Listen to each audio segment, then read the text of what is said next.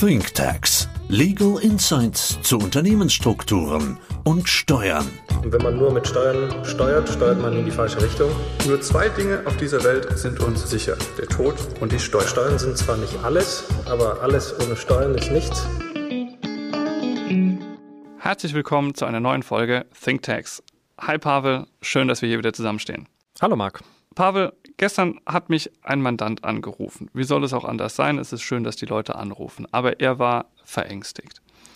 Er hat mir eine ganze Weile erstmal sein Leid geklagt, ohne dass er konkret auf den Punkt, über den er eigentlich sprechen wollte, zu sprechen kam. Und hat sich viel mit dem Thema Corona beschäftigt. Das beschäftigt uns natürlich alle schon seit langer Zeit. Corona hat natürlich viele Einschnitte mitgebracht. Die haben wir im privaten Bereich erlebt. Wir haben aber vor allem auch Betriebsschließungen gesehen, Gastronomien sind zu, was natürlich zu erheblichen Einbußen auf deren Seite führt. Dafür ist es richtig und auch gut, dass wir einen Sozialstaat haben, der einspringt und unterstützt. Anders kann das nicht funktionieren. Aber eins ist auch klar, dadurch häuft sich natürlich ein ganzer Berg an Schulden an, den wir in unserer Generation wahrscheinlich gar nicht mehr werden abtragen können, aber der irgendwann abgetragen werden muss. Das erklärte auch der Mandant mir in diesem Gespräch und sagte, er hat sich mal mit der Zukunft beschäftigt und hat versucht, so ein bisschen den Blick in die Glaskugel zu werfen. Und ich fand den Begriff ganz spannend. Vielleicht können wir das heute auch mal machen. Und er hat ganz konkret gesagt, sagte, ich habe mir die Parteiprogramme der Parteien, die im September in der Bundestagswahl antreten, einmal angesehen. Und nahezu in jedem Programm wird davon gesprochen, dass es eine Corona-Abgabe geben soll. Manchmal steht gar nicht so viel dazu drin, aber es wird immer wieder erwähnt. Und es geistert natürlich auch durch die Presse. Die Krise ist heftig. Wir alle wünschen uns ein Stück Normalität zurück und hoffen, dass wir diese auch bald wieder zurückbekommen. Aber das Thema der Schuldenlast und wer sie bezahlen wird, das wird bleiben. Corona-Abgabe und ähnliches. Man, man redet ganz schnell über die einmalige oder vielleicht auch dauernde Vermögensabgabe.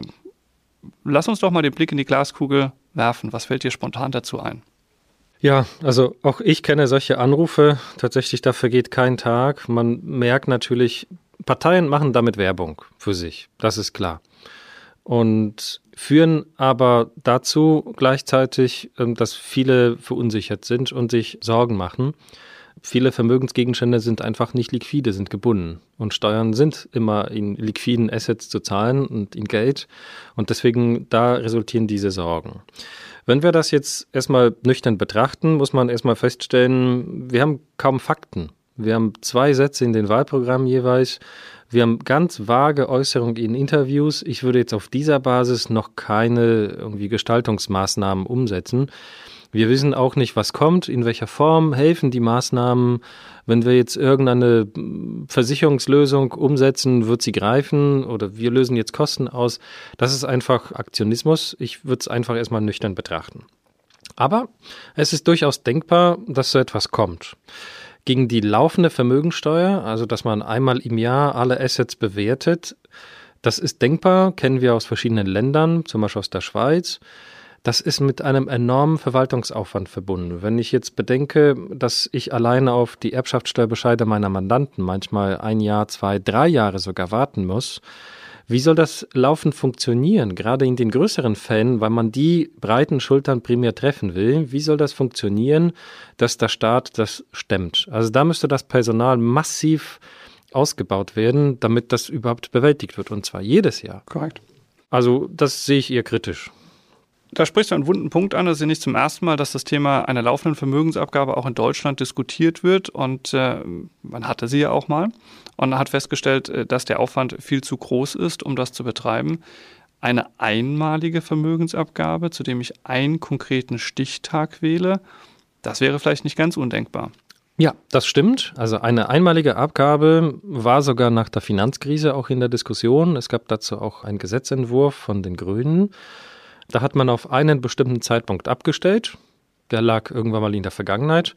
Damals war der Gesetzentwurf vom September 2012 und da hat man auf den Zeitpunkt 1. 2012, also in demselben Jahr, ein paar Monate früher, abgestellt. Und da sollten alle Vermögenswerte bewertet werden und äh, dann gab es einen Steuersatz und das musste dann gezahlt werden, aber auch gestundet, also jedes Jahr nur ein Bruchteil. In die Richtung gehen auch Diskussionen in Großbritannien. Dort wird auch überlegt, seine einmalige Wealth Tax einzuführen. Also das wäre natürlich auch aufwendig, aber der Aufwand wäre nur einmalig. Also das kann ich mir eher vorstellen. Lass uns doch mal kurz den Blick in die Glaskugel werfen, wie sowas aussehen könnte. Ein solches Gesetz zu einer einmaligen Vermögensabgabe im Jahr 2021 kommt, ist unwahrscheinlich aus meiner Sicht, weil wir haben die Bundestagswahl im September, bis Koalitionsgespräche geführt wurden, ein solcher Gesetzesentwurf auf den Weg gebracht wird mit all dem, was hinten dran steckt. Ich vermute mal eher nicht. Das ist der Blick in die Glaskugel. Dass so etwas 2022 kommen kann, nicht ganz undenkbar.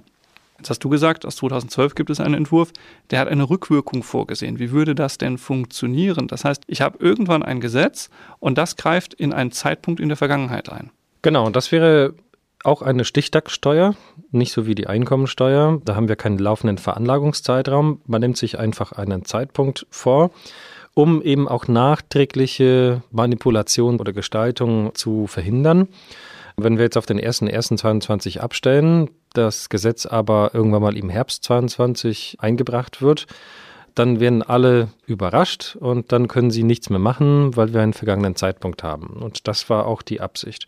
Also das kann ich mir auch gut vorstellen. Es gibt auch solche Pläne von Thinktanks von verschiedenen Parteien, so eine einmalige Abgabe. Und da werden auch verschiedene Steuersätze auch diskutiert, 15, 20 Prozent auf das gesamte Vermögen. Aber man muss auch fairerweise sagen, sollte man dann über 15 oder 20 Jahre zahlen. Also jetzt nicht alles auf einmal. 99 Prozent können das gar nicht stemmen. Da hätte man diese Stundung. Also ein konkretes Beispiel, Pavel, was wir zwei neulich ja mal gesehen haben, war der Vorschlag, dass man ein Nettovermögen von über 2,5 Millionen Euro besteuern möchte. Wie würde sowas funktionieren? Wir nehmen jetzt mal einen fiktiven Mandanten, weil man es leicht rechnen kann. Der hat ein Vermögen von 22,5 Millionen. Dann würden die 2,5 Millionen als Freigrenze abgezogen werden. Die 20 Millionen wäre noch das Nettovermögen, was unterstellt würde. Und das würde jetzt mit einer Steuerlast von 10 bis 20 Prozent, das sind so die Größenordnungen, die in der Diskussion sind, besteuert werden. Das heißt, das ist eine Steuerlast von ungefähr 200.000 Euro, die gezahlt werden müsste pro Jahr und die wird dann gestreckt über einen Zeitraum von beispielsweise, du hast gesagt, 10, 20 Jahre. Genau, also ich vermute mal so 15, 20 Jahre bei 15, 20 Prozent. Das entspricht ungefähr einem Prozentpunkt pro Jahr so ungefähr. In der Tat, so würde man rechnen, aber es ist natürlich spannend, wie geht man mit den Unternehmern um? Und da sind, da kommen die breiten Schultern, angeblich breite Schultern her. Wenn ich jetzt äh, Fuhrpark habe, Maschinen, Fabrikgebäude, dann habe ich angeblich breite Schultern. Und das müsste ich auch in Höhe von 20 Prozent versteuern. Da muss ich die Liquidität natürlich auftreiben. Das ist die Frage, wie würde der Gesetzgeber damit umgehen? Nach dem damaligen Entwurf gab es auch eine Befreiung für Betriebsvermögen, aber auch nur bis zu einem bestimmten Betrag. Soweit ich mich erinnern kann, waren es, glaube ich, 5 Millionen. Nagel mich aber bitte nicht fest. Das könnte ich mir auch gut vorstellen. Oder eine komplette Befreiung für Unternehmen. Aber das kann auch nicht dazu führen, dass ich einfach äh, Wertpapierdepot in eine GmbH einbringe und dann sind, bin ich gleich auf der sicheren Seite. Da könnte ich mir gut vorstellen, und das haben auch die Grünen 2012 gemacht, Sie haben auf den Begriff des schädlichen Verwaltungsvermögens im Erbschaftssteuergesetz abgestellt. Wenn die Gesellschaft nur aus im Prinzip Anlagegütern besteht, dann wäre sie dann komplett steuerpflichtig. Wenn sie aber was Normales macht, also operativer, gesunder Betrieb, in einem gewissen Umfang sind solche Anlagegüter in Ordnung, aber ab einer gewissen Größenordnung nicht mehr. Absolut verstanden. Und äh, es wird, glaube ich, gar nicht anders gehen, als dass man Betriebe unberücksichtigt lässt, sonst wäre jedem Gestaltungsmissbrauch Tür und Tor geöffnet. Aber wenn man über das Thema Corona-Abgabe und dergleichen spricht, ist es ja viel mehr als nur das Thema Vermögensabgabe. Und du hast im Prinzip schon gesagt, heute können wir überhaupt nicht gestalten oder uns was überlegen, weil wir nicht wissen, was, was kommt. Aber es ist mehr als das Thema Vermögensabgabe. Was wäre denn aus deiner Sicht noch denkbar? Beziehungsweise wir haben ja schon den einen oder anderen Vorschlag mal in der Literatur oder auch von den Parteien gehört. Das stimmt. Und was interessant ist, es gibt natürlich immer mehr Gerüchte auch. Das, was in den offiziellen Parteiprogrammen steht, das ist nur die Spitze des Eisbergs. Verschiedene Parteifunktionäre äußern sich in verschiedenen Interviews und das verfolgen wir auch. Alle offiziellen und nicht offiziellen Äußerungen verfolgen wir und auch sonst gibt es sehr viele Gerüchte was da noch steuerlich kommen könnte. Das ist wirklich auf dem Niveau einer Glaskugel, weil wir nicht wissen, ob da jemand einfach etwas sich überlegt hat. Ist das eine einzelne Person der Partei oder ist das wirklich der Plan einer Partei?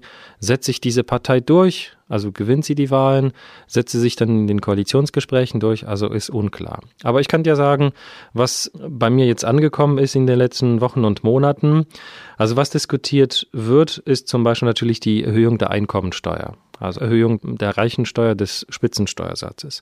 Was auch diskutiert werden könnte, ist, ähm, dass der Solidaritätszuschlag, der wurde für die Vermögenden oder die einkommensmäßig Vermögenden aufrechterhalten, aber dass man noch einen zweiten Solidaritätszuschlag einführt, quasi den noch mehr als verdoppelt, gibt solche Überlegungen ab einem gewissen Einkommen. Das wäre dann nicht die einmalige Vermögensabgabe, sondern die quasi dauernde Vermögensabgabe, ne? so wie wir das schon mal kannten.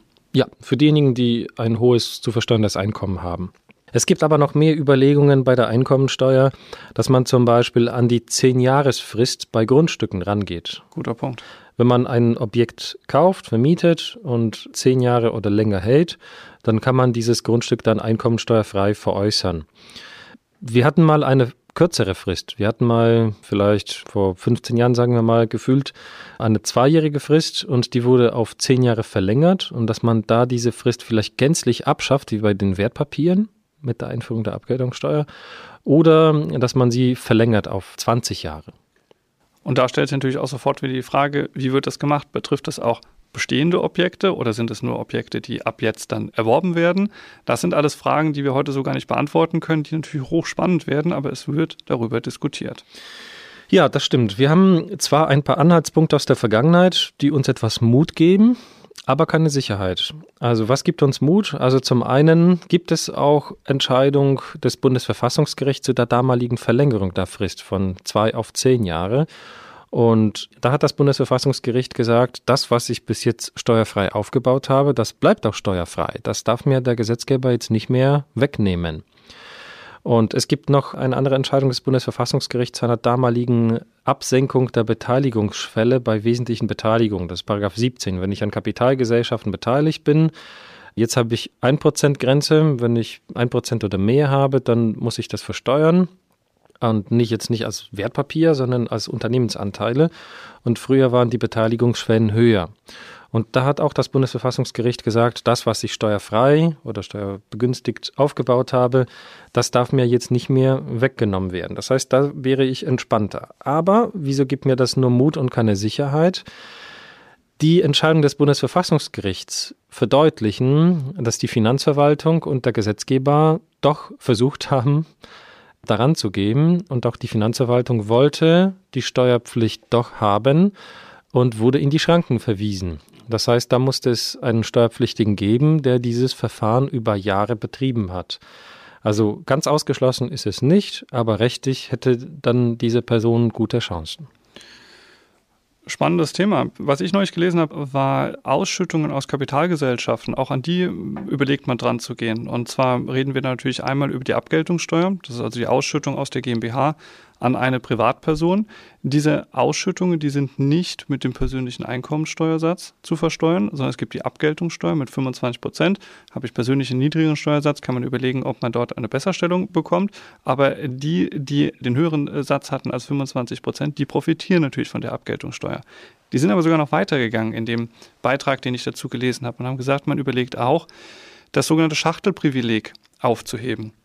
Das heißt, das Schachtelprivileg dient ja dazu, dass ich innerhalb eines Konzerns relativ leicht Gewinne von unten nach oben verschieben kann und immer nur diese effektive Steuerlast von 1,5 Prozent habe. Warum? Weil ich 95 Prozent der Ausschüttung überhaupt nicht betrachte und nur diese 5 Prozent nicht abzugsfähige Kosten da drin habe.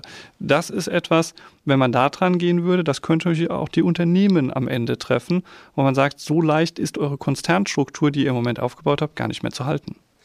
Das stimmt und das wäre problematisch mit dem Schachtelprivileg. Dividenden, wenn ich jetzt von den äh, Streubesitzbeteiligungen absehe, die sind jetzt so gut wie steuerfrei aktuell. Und dann müsste ich auch wiederum auch die Dividenden versteuern. So ist das. Und Unternehmen sollten eigentlich nicht durch die Steuern belastet werden, weil sie auch durch die Corona-Krise natürlich auch sehr stark gebeutet wurden. Also das sehe ich die Umsetzungschancen, je nachdem wer gewinnt, ähm, eher als gering an. Bei der Abgeltungssteuer, das ist natürlich auch ein sehr wichtiger Punkt zum Abschluss. Abgeltungssteuer damit macht man sehr gut Werbung um neue Stimmen, weil man sagt, ich gehe jeden Tag arbeiten, acht oder 14 Stunden wie bei uns zur Arbeit, ich zahle 40 Prozent Steuersatz oder mehr. Und jemand, der einfach sich ausruht, das ist zumindest das landläufige Bild, jemand, der einfach Dividenden bezieht und sich entspannt, chillt am Pool. Und warum soll er dann 25 Prozent zahlen Abgeltungssteuer? Das ist nicht fair.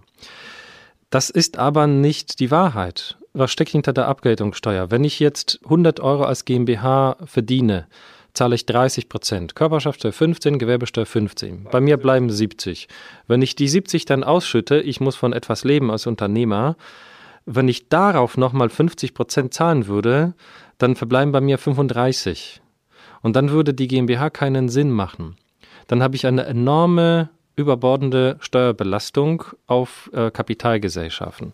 Etwas vereinfacht gesagt, bei deinem Beispiel führt die Abgeltungssteuer dazu, dass wenn ein Unternehmer sich etwas aus der GmbH ausschüttet, er faktisch den Spitzensteuersatz bezahlt, bei dem wir uns heute befinden. Da kommen wir ungefähr raus. Genau, deswegen glaube ich nicht, dass die Abgeltungssteuer gänzlich durch den individuellen Steuersatz ersetzt wird.